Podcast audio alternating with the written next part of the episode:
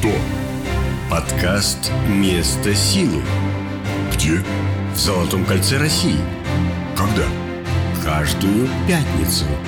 Об истории и культуре этого региона вам расскажет подкаст «Место силы». Ведущий Алексей Бакуменко и его гости – историки, краеведы, искусствоведы. Привет, друзья!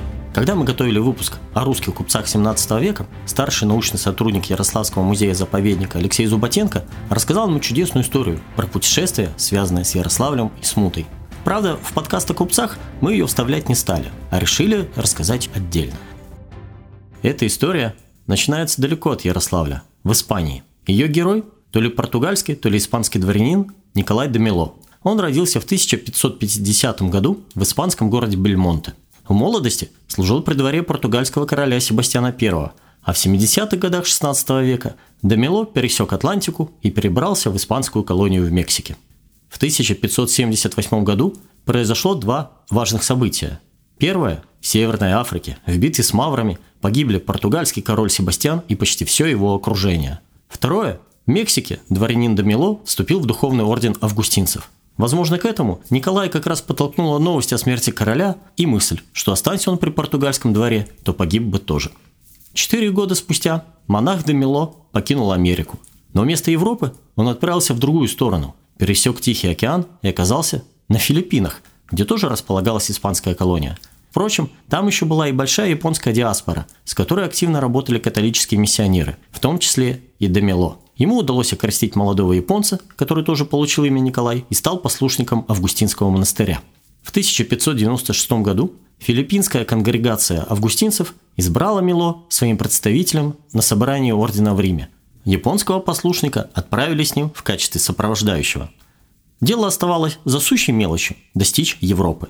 Через Макао и Малаку августинцы добрались до португальской колонии в индийском Гоа – Тут-то и выяснилось, что последний в этом году корабль в Европу уже ушел. Чтобы не опоздать на собрание в Риме, Мило решил добираться по Индийскому океану до Армузского пролива, а дальше двигаться по суше через Персию. Что случилось дальше, неизвестно, но католические монахи застряли в Персии на два года и в итоге оказались при дворе Шаха Аббаса Великого. В то время персидский государь готовился к очередной войне с Османской Турцией, поэтому он решил найти себе новых союзников – с этой целью весной 1600 года он отправил посольство в Европу. В состав посольства вошли три англичанина, братья Шарлей, и Николай Мило со своим японцем. Главой посольства был назначен придворный персидского шаха Хусейн Алибек, а сэр Энтони Шерли стал его помощником. Августинцы получили от шаха письма к папе римскому и королю Испании Филиппу III. Что было дальше, расскажет Алексей Зуботенко. И они отправились дальше. Проехали через Персию, и оказались в России в самое интересное время. А, то есть через Персию на Каспий, из Каспия по Волге, Совершенно и тут Ярославль, да? Да, и оказались как раз в начале смутного времени. При Борисе Годунове, и кто-то из иностранцев, из католиков, попросил провести службу. В Москве католические богослужения были запрещены. Никола де Мело арестовали вместе с этим самым несчастным японцем и отправили на Соловки – Добавлю, что согласно рассказу японского историка Накамуры, августинцев арестовали по доносу Шарлея, с которым у Мило постоянно происходили конфликты, что в Персии, что по пути в Москву.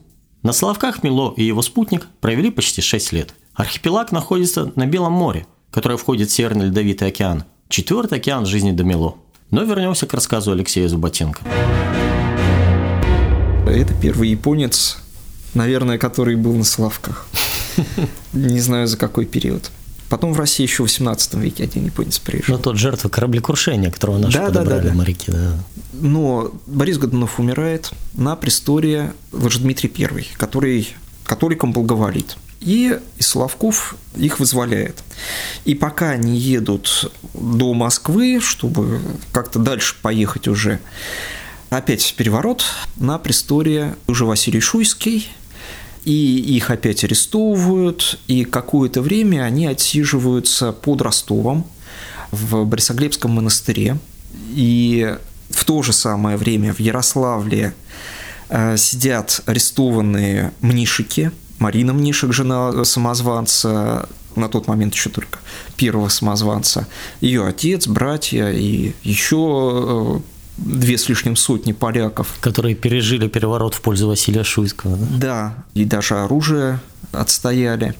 И они переписываются друг с другом. В XIX веке в Ростове-Великом жил и работал купец Андрей Титов, который увлекся историей родного края, разыскал и опубликовал множество документов периода смуты. Среди прочего, Титов нашел летопись Ростовского Борисоглебского монастыря, в которой упоминался и Николай Мелло. Лето 7116 от сотворения мира латинский поп Николай услан в пустынь Спасскую. Как следовало из этой записи, монах был отправлен за какие-то проступки в отдаленную часть монастыря. Титову удалось найти сведения, что у августинцев был довольно щадящий режим заключения. Демило близко сошелся с преподобным Иринархом-затворником, а также переписывался с пленными поляками в Ярославле. Титов попытался найти эти письма. В своих поисках он добрался до Кракова и в итоге разыскал и опубликовал дневник Марины Мнишек, в котором описано пребывание поляков в России, в частности, в Ярославле. Правда, его вела не сама жена самозванца, а кто-то из ее придворных. В этом дневнике упоминаются и оба Николая, испанец и японец. Причем японец представлен там как молодой индиец знатной и богатой фамилии. В 1608 году судьба Марины Мнишек меняется. Русские власти отпускают ее на родину. Но на обратном пути в Польшу Марину перехватывают люди Лжедмитрия II, и она становится его женой. Сведения о судьбе августинцев разнятся. По одним данным, по приказу Василия Шуйского их перевели в монастырь в Нижнем Новгороде. По другим, им удается примкнуть к Марине Мнишек. Слово Алексею Зуботенко. Потом удается все-таки поехать дальше этому Николаю Демело с своим несчастным японцем. Они примкнули к Марине Мнишек и какое-то время были рядом с ней. В 1611 году они оказываются очень неудачно в Нижнем Новгороде. В это время патриотический подъем, ополчение Минина и Пожарского, и, по некоторым сведениям, несчастного японца казнят. А сам э, Николай де Мело отправляется дальше с Мариной Мнишек и погибает уже позднее, по-моему, с казаками э, что-то там не поладили. Ну, казаки, понятно, как к католикам относились, скорее всего, негативно. По другой версии, уже бежав из Нижнего Новгорода, Демило присоединяется к пестрой компании Марины Мнишек. Туда входят сама Марина, ее сын от Лжедмитрия II Иван и казаки атамана Ивана Заруцкого. В 1613 году этот табор оказывается в Астрахани, где Николай Демило даже успел осветить домовую католическую церковь для Марины Мнишек. Но позже к городу подходят царские стрельцы, поэтому беглецы снова уходят, пытаясь найти укрытие в казачьей крепости на одном из островов на реке Яек. Но их выслеживают и там. После упорного боя казаки решают сдаться, выдав с головой Марину и ее спутников царскому воеводе Гордею Пальчикову. Бывшую царицу, ее сына и Ивана Зарусского воевода отправил в Москву. А вот с Николаем Дамило тянуть не стали. Его сожгли прямо на одном из Яицких островов.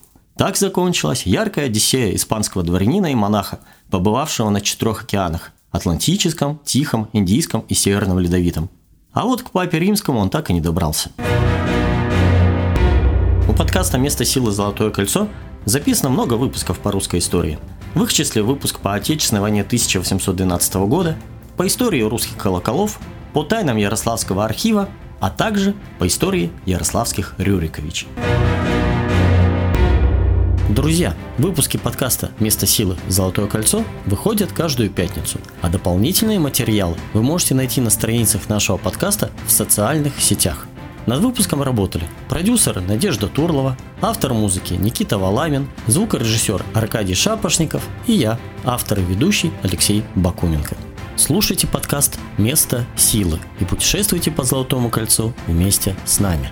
Проект реализуется при поддержке президентского фонда культурных инициатив.